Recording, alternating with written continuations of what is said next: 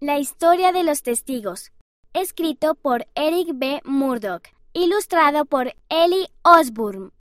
Por favor, pregúntele al Señor si podemos ser los testigos especiales que se mencionan en el libro de Mormón. El Señor me ha dicho que si ustedes confían en Él, se humillan y testifican de la verdad, podrán ver las planchas. Más tarde ese día, cada hombre tomó su turno a fin de orar para que les fueran mostradas las planchas. No sucedió nada. Yo soy la razón por la que los cielos están cerrados. En breve apareció el ángel Moroni. Entonces escucharon la voz de Dios. Estas planchas son de Dios. La traducción es correcta y os mando que compartáis lo que ahora veis y oís.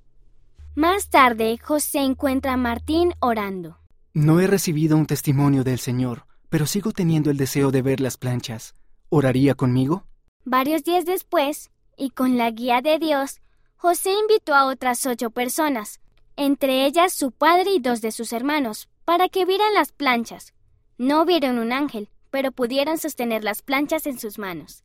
Los once testigos agregaron sus nombres a las declaraciones que aparecen en el libro de Mormón, conocidas como el testimonio de tres testigos y el testimonio de ocho testigos. Aunque algunos se apartaron de la iglesia por un tiempo, todos ellos dieron testimonio durante toda su vida de que habían visto las planchas de oro.